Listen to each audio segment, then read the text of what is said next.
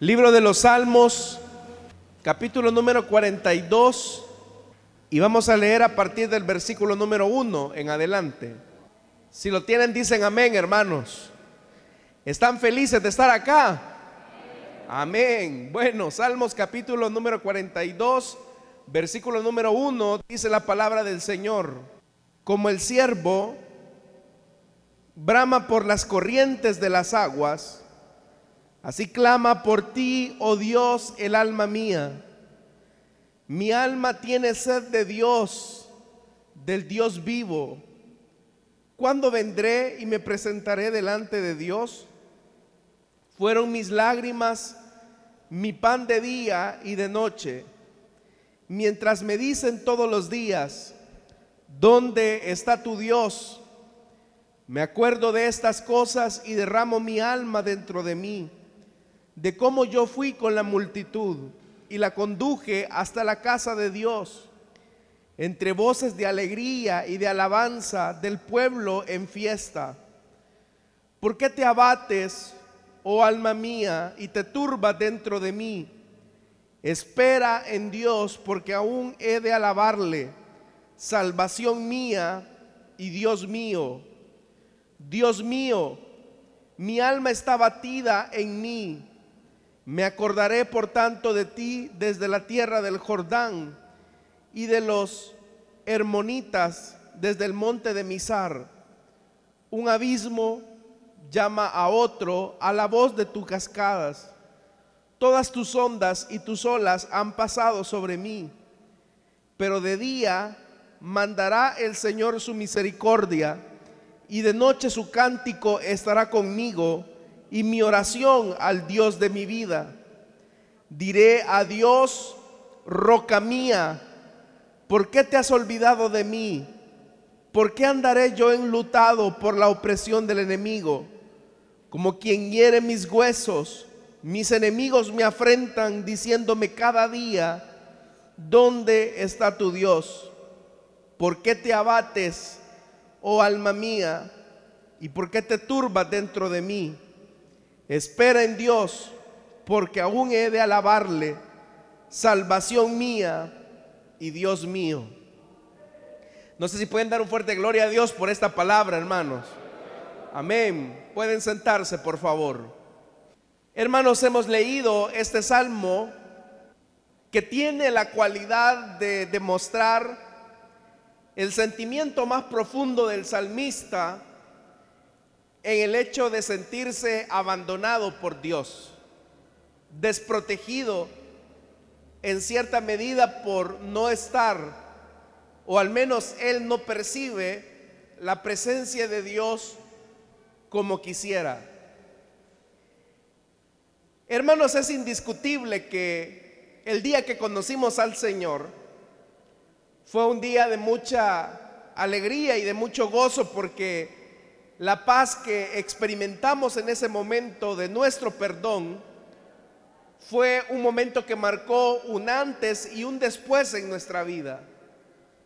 Usted sabe que antes de venir a Cristo, nuestra vida estaba llena de miseria, de tristeza. No teníamos un rumbo a dónde ir. Pero el día en que el Señor se atravesó en nuestro ser, nuestra tristeza se transformó en gozo. Nuestra angustia se transformó en paz. Nuestra soledad se transformó en su presencia bendita que nos acompañó durante todo nuestro recorrer. Creo que todos hemos experimentado ese gozo perfecto. Sin embargo, hermanos, en la medida en que va pasando el tiempo, por alguna razón, el creyente puede comenzar a desfallecer y empezar a alejarse de esa fuente de salvación y de gozo. Experimentar de un gozo a una tristeza, de una paz a una angustia, de una compañía bendita donde la presencia de Dios lo llenaba todo, a sentir un momento de soledad, eso puede conducir a la depresión espiritual. Y no hay nada peor para un creyente que prolongar un estado depresivo espiritual donde ya no percibe a Dios en la dimensión en que antes lo experimentaba. De hecho que el salmista, cuando escribe estas palabras, él está describiendo su condición de desesperación.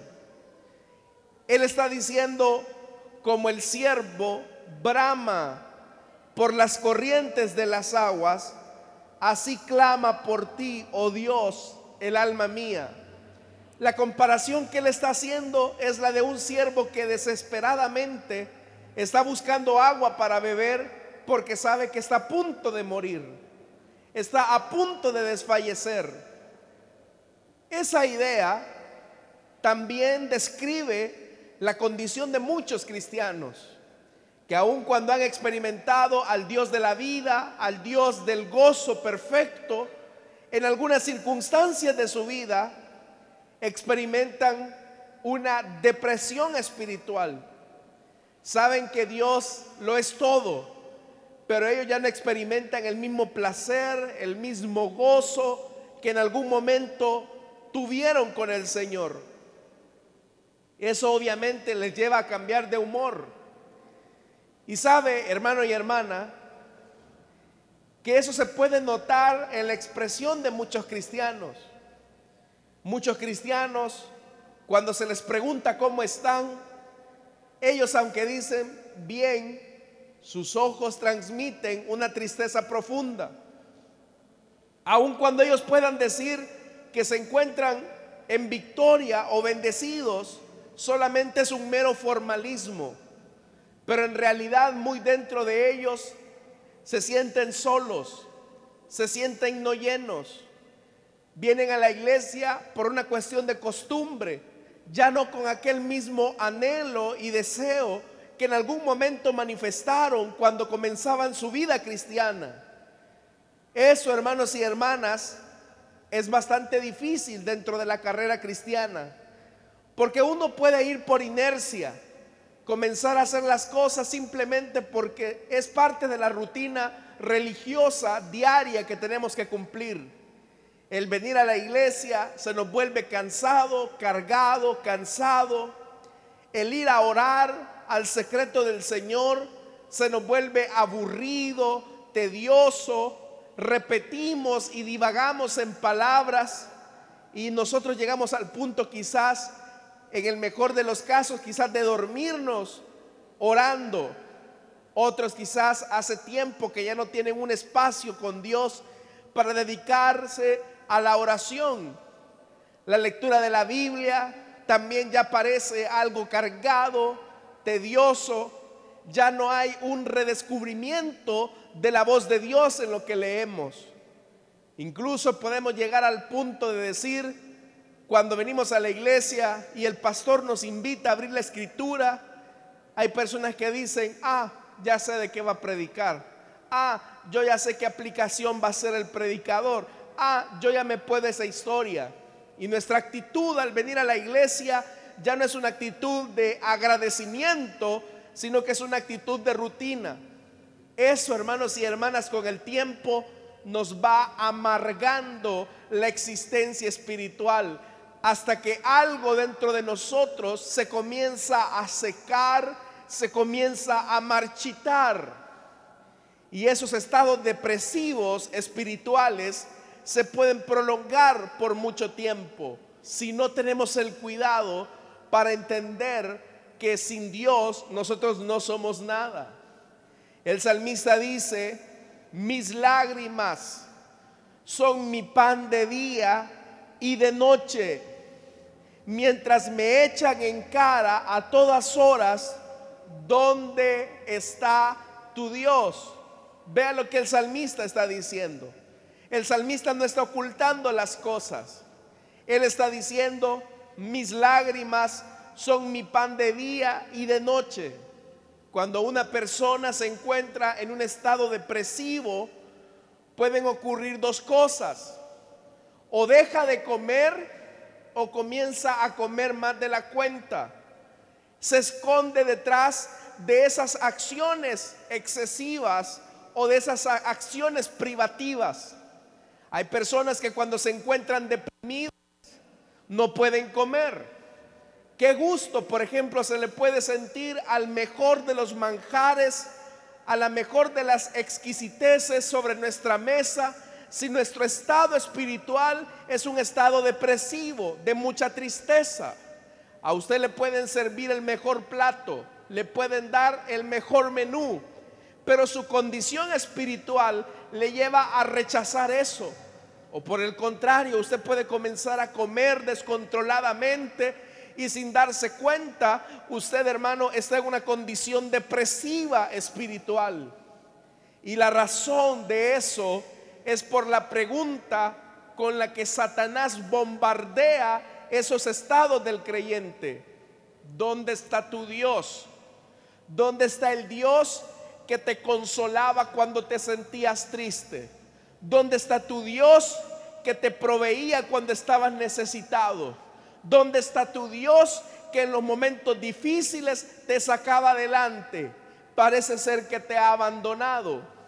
Y es ahí donde Satanás comienza a bombardear ideas a nuestro corazón para creer que estamos solos Toda depresión espiritual tiene la característica o la cualidad de hacerlo sentir a usted solo o sola, de experimentar un momento de soledad.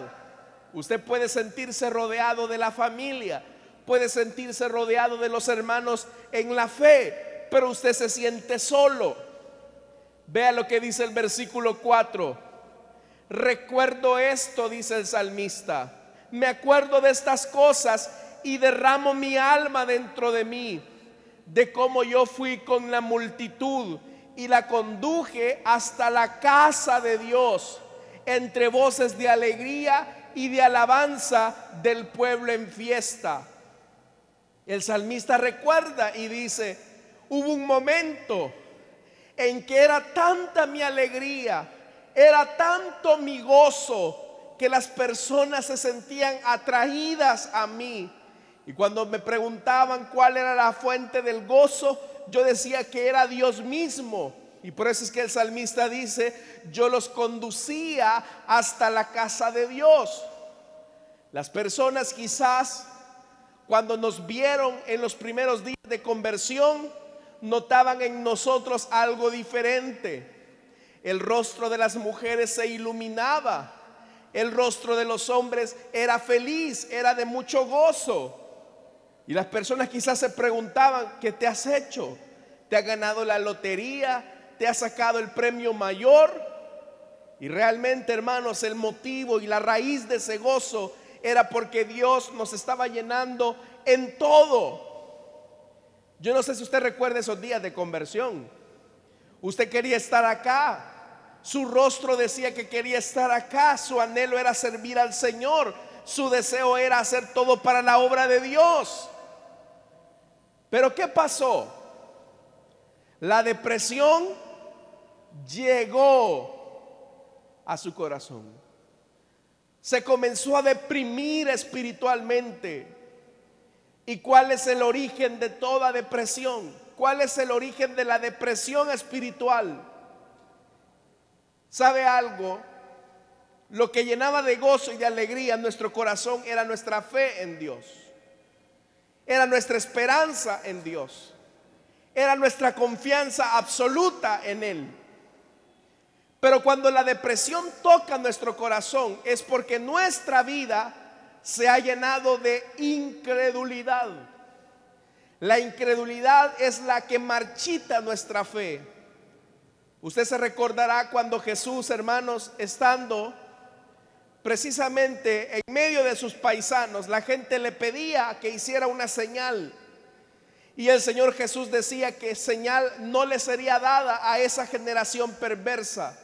No porque Dios no pudiera hacerlo, sino porque su incredulidad era el motivo por el cual ellos no podían ser benefactores, o más bien dicho, beneficiarios de una señal milagrosa de parte de Dios. Amados hermanos, lo ideal sería que en la medida en que vamos avanzando en la vida cristiana, nuestro cristianismo nos conduzca a ser más creyentes en Dios. Lo ideal sería que en la medida en que vamos ganando tiempo en el Evangelio, nuestra vida se vaya llenando de fe más auténtica y más fuerte. Pero pareciera ser, hermanos, que en la medida en que el tiempo va pasando, en vez de llenarnos de fe, nos comenzamos a llenar de incredulidad, comenzamos a cuestionar todo. Si de repente oímos una manifestación del Espíritu, comenzamos a dudar de esa manifestación. Si de repente hay una sanidad sobrenatural, nosotros comenzamos a cuestionar. Quizás ha de haber sido el efecto de la medicina. No, a lo mejor habrá sido la reacción del cuerpo hacia la enfermedad. No es que Dios haya sanado y todo lo comenzamos a ver con la lógica humana, pero sin darnos cuenta, cuando todo lo comenzamos a racionalizar, es cuando la incredulidad echa raíces en nuestro corazón y como zarza venenosa, la incredulidad comienza a marchitar nuestra fe. Y al marchitarse nuestra fe, nuestra espiritualidad comienza a disminuirse. Eso es lo que había pasado con el salmista. Vea lo que él dice. Él dice, me siento sumamente angustiado por eso, mi Dios, pienso en ti. Él está diciendo, yo me siento angustiado, me siento desesperado. Los cristianos también podemos pasar estos estados depresivos cuando vemos que la enfermedad no se va, cuando vemos que la provisión no llega, cuando nuestro espíritu desfallece, podemos permitir que nuestra duda coloque en nosotros el germen de la incredulidad. Y es ahí donde comienzan a venir las ideas.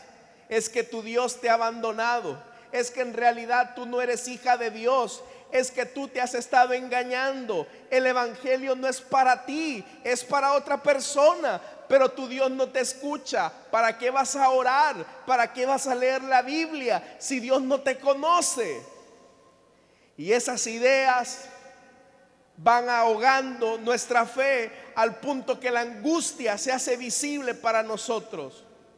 Porque cree que hay gente que cuando viene aquí a la iglesia, en vez de salir fortalecidos, llenos de gozo, salen igual o peor de como entraron. Porque hace tiempo que la vivencia de la fe no la han tenido como una realidad expresa en sus corazones. Pero qué bien que usted está acá a esta hora porque el Dios de toda consolación y de misericordia está acá con sus brazos abiertos para devolverle la vida en Dios. Pero es, importante, hermanos, que reconozcamos nuestro estado.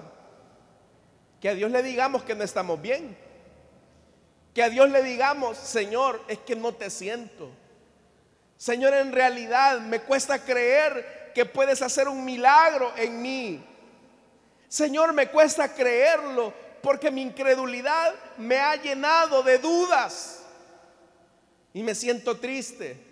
Vengo a la iglesia es por compromiso. En el tiempo de alabanza, mejor me pongo a criticar al músico porque no me puedo la canción. O mejor me quedo con los brazos cruzados y ya no experimento el gozo de alabarte. Ya no es como antes. Ya no hay un derramamiento o un quebrantamiento. Cuando llegamos a ese punto seco, es cuando usted tiene que hablarle a su ser interior para que su yo no le diga mentiras a usted que después usted va a creer. ¿Qué es lo que el salmista entonces le va a decir a su ser interior? Versículo número 5. ¿Por qué te abates? oh alma mía, y te turbas dentro de mí. Es el salmista diciéndose a sí mismo, ¿por qué te abates? ¿Qué te preocupa? ¿Qué te quita la paz? Si usted no se habla a usted mismo, su yo le va a decir cosas que no son ciertas. Si usted no se habla a sí mismo, su yo le puede decir, Dios te ha olvidado. Si usted no se habla a usted mismo por la palabra de verdad, su yo le comenzará a colocar raíces de incredulidad y de duda. Entonces, véase al espejo. Véase al espejo y al verse al espejo diga, Roberto, si así se llama usted, María, Carlos, ¿qué te preocupa? ¿Qué te preocupa que tu Dios no tenga el control? ¿Qué te preocupa que tu Dios no sea tu sanador? ¿Qué te preocupa que tu Dios no sea tu sustentador? Cuando comenzamos a hablarnos entonces en fe a nosotros mismos, así como el salmista, ¿por qué te abates, oh alma mía? ¿Y por qué te turbas dentro de mí? Usted está tomando el toro por los cuernos. Usted no va a permitir que la duda y la incredulidad hagan raíces en su corazón. Entonces, hermanos y hermanas, el día de mañana, que es día lunes, usted sabe que los lunes tienen esa sensación de decir, ay, el lunes, otra vez a toparme con el jefe, otra vez a tener esos malos tratos, otra vez a tener, a cruzarme ese tráfico, en vez de levantarnos con un negativismo que es capaz de influenciar o de contagiar a nuestra familia, levantémonos en fe y en esperanza. Véase al espejo y diga, el Señor ha creado este día. En Él me alegraré. En medio de mi dificultad, Él es mi esperanza. En medio de mi escasez, Él es mi proveedor. En medio de mi enfermedad, Él es mi sanador. Y ve hacia el espejo, porque Dios no lo ha dejado desamparado, hermanos. Él ha prometido estar con usted todos los días de nuestra vida hasta el fin del mundo. Amén, hermano. Véase a los ojos, véase en el espejo.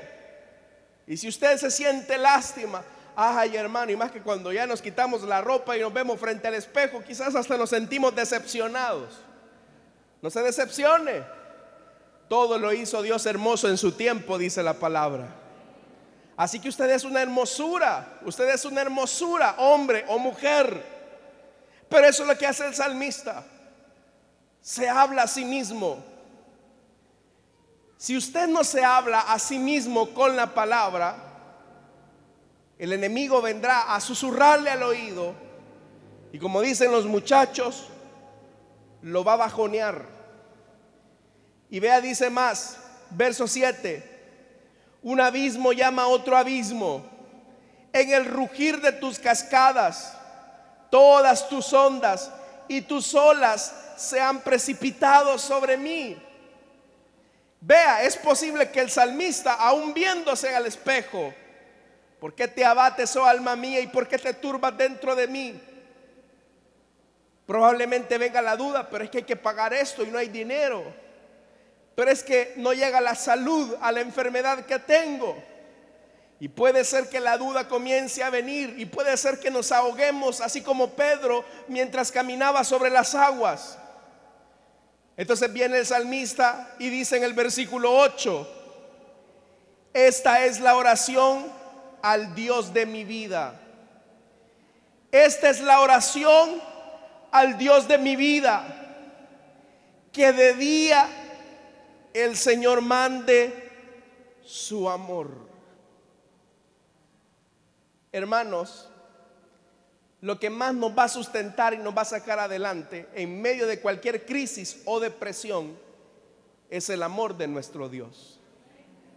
Porque el amor de Dios nos hará entender que todas las cosas buenas y aquellas que consideramos malas nos ayudan para nuestro provecho. Puede ser que en un momento de tristeza, de desesperación, podamos decir, ¿dónde está Dios? Podamos creer que Él nos ha abandonado.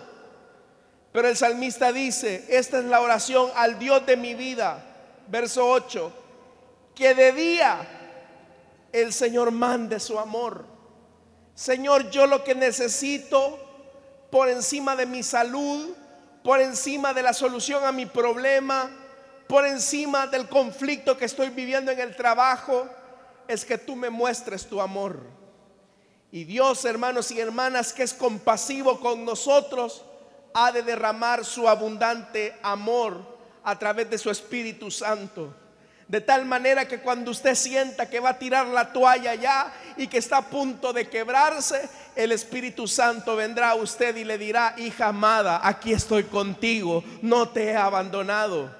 Cuando se sienta desfallecer, estimado hermano, ante los maltratos y desprecios de su jefe, el Espíritu Santo vendrá y le dirá, hijo amado, aunque estos te desprecien, yo aquí estoy contigo, no te he abandonado. Hermanos, si tenemos el amor de Dios, lo tenemos todo, hermanos y hermanas. El amor echa todo, fuera todo temor, dice la escritura. El amor echa fuera el temor.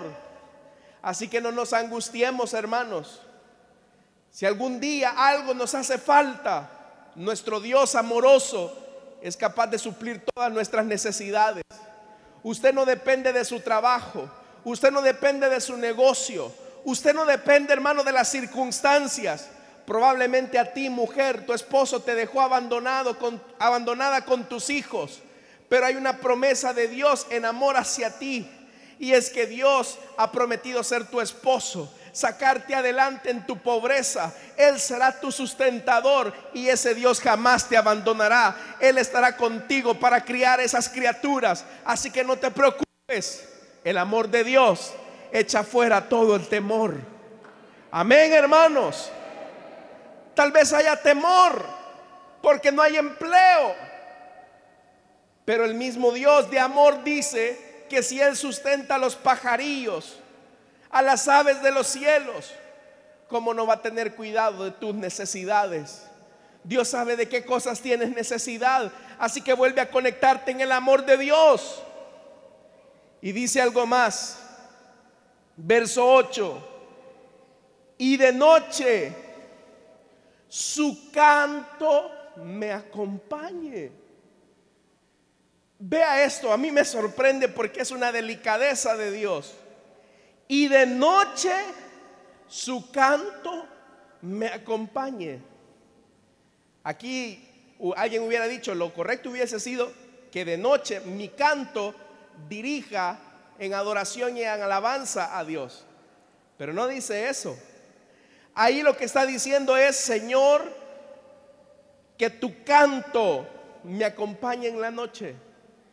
¿Se ha fijado que las mamás, cuando quieren que sus niños duerman y descansen tranquilas y tranquilos los bebés, una tonada, duerme, duerme. Y la voz de la madre en el corazón del niño hace que ese niño vaya cerrando los ojitos. Porque la voz melódica de la mamá le trae paz. Y sabe que está tranquilo y puede descansar seguro. Y el bebé se duerme en los brazos de la madre o del padre y se levanta hasta el siguiente día, hermano. De igual manera, Dios nos canta en la noche para que podamos dormir. ¿Qué es eso de que va a andar teniendo insomnio, hermano? ¿Qué es eso de que usted va a andarse desvelando porque, ay, es que no puedo pagar las deudas? Ay, es que, ¿qué voy a hacer mañana? ¿Cómo voy a hacer con este problema? Escucha el dulce canto del Señor que lo quiere dormir.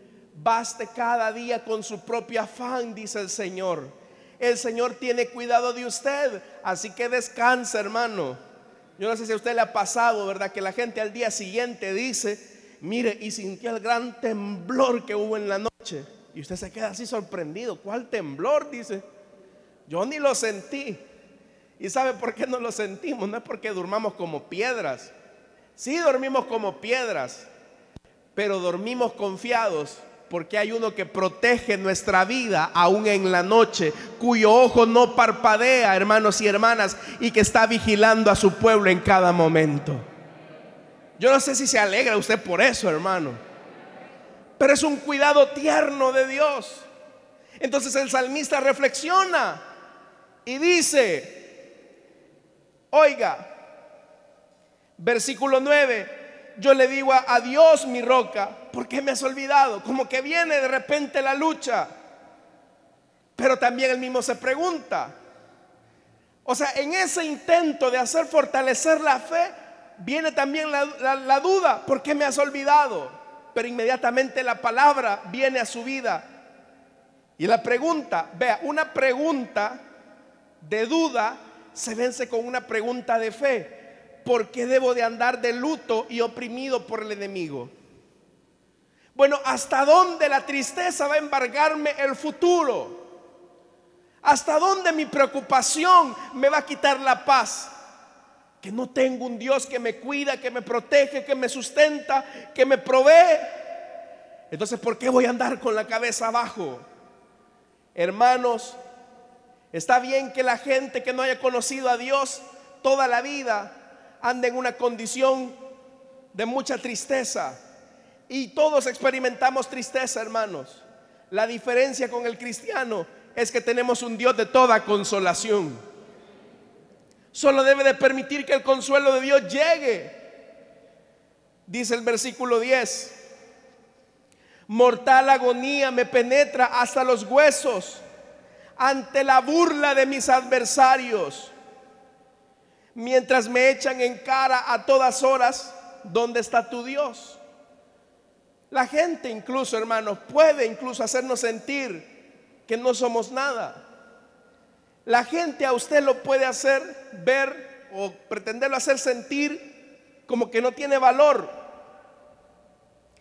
Pero el versículo 11 dice nuevamente, el salmista se habla a sí mismo. ¿Por qué voy a inquietarme? ¿Por qué me voy a angustiar? Y aquí viene la resolución del salmista. Ya no voy a permitir que la duda venga. En Dios pondré mi esperanza y todavía lo alabaré. Él es mi Salvador y mi Dios. Entonces vea esto, ¿por qué me voy a angustiar? ¿Por qué voy a andar deprimido toda la vida? Si hay promesas de Dios para mí, Él es mi esperanza. Lo que yo le quiero transmitir a usted esta tarde, hermano y hermana, es que Dios no se ha olvidado de usted. Aun cuando usted piense que todo una multitud se abalanza en contra de usted, Dios no se ha olvidado de usted. Dios no le ha dejado. A usted lo pueden ver como poca cosa su familia. A usted quizás lo pueden hacer sentir mal, pero su Dios no le ha dejado, no le ha abandonado. Y puede ser, hermano, que sus seres más cercanos le hayan dado la espalda. Aún su papá y su mamá le pudieran dar la espalda. Pero la palabra de Dios dice que aunque nuestro padre y nuestra madre nos abandonara, con todo eso el Señor nos recogerá. Nuestra vida depende del Dios de esperanza y del Dios de nuestra salvación. Aún he de alabarle. Si hay un pueblo aquí que alaba el nombre de Dios, hermanos, es este, son ustedes. Yo sé que hoy por hoy no podemos quitarnos el cubrebocas, pero yo espero, hermanos, que a partir de este momento usted se le dibuje una sonrisa colgate. Ya le dimos publicidad a una marca, pero bueno que se le vea la sonrisa de un Dios que está con usted, de un Dios que nunca le va a abandonar. Por eso, verso 11, y con eso terminamos. ¿Por qué voy a inquietarme? ¿Por qué me voy a angustiar? En Dios pondré esperanza y todavía lo alabaré. ¿Hay algún pueblo acá que quiera alabar el nombre de Dios esta tarde? Hay un pueblo que alaba el nombre de Dios esta tarde. No te preocupes, la victoria ya está ganada. Cristo la ganó por ti. Amén, hermanos. Vamos a orar, vamos a cerrar nuestros ojos. ¿Por qué te abates, oh alma mía? ¿Y por qué te turbas dentro de mí? Espera en Dios, porque aún he de alabarle, salvación mía y Dios mío. Esta tarde quiero hacer una invitación para las personas que desean tener esta esperanza. Le invito para que en el lugar donde está se pueda poner en pie y con gusto vamos a orar por usted. ¿Hay alguien esta tarde que desea entregarle su vida a Jesús? ¿O que desea reconciliarse? No puedo alargar mucho este llamado, pero si hay alguien que desea entregarle su vida a Cristo, o desea reconciliarse, póngase en pie. Tal vez las angustias y los problemas hicieron que usted se alejara del Dios de su salvación.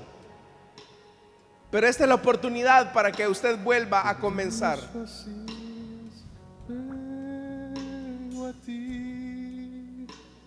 ¿Habrá alguien esta tarde que desea entregarle su vida a Cristo? o que desea reconciliarse, póngase en pie. Queremos orar por usted.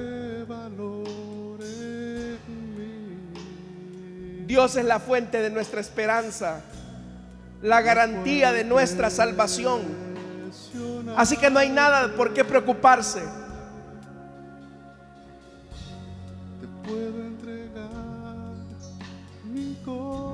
¿Habrá alguien? Si no lo hay, vamos a orar. Pero hermano, descanse en la paz que Cristo da. Descanse en lo que Él hizo por nosotros. Él no nos ha abandonado. Él no se ha olvidado de nosotros. Y podemos confiar en sus promesas. Padre que estás en los cielos. Gracias te damos, Señor porque en medio de nuestras tribulaciones y angustias, tú estás con nosotros. Y has prometido, Señor, cuidarnos. Has prometido, Señor, sustentarnos. Y aún en medio de la crisis, Señor, tú siempre tienes cuidado. Tú tienes cuidado de nosotros. Quédate con nosotros, Señor. Quédate con nosotros, porque aún hemos de alabar tu nombre.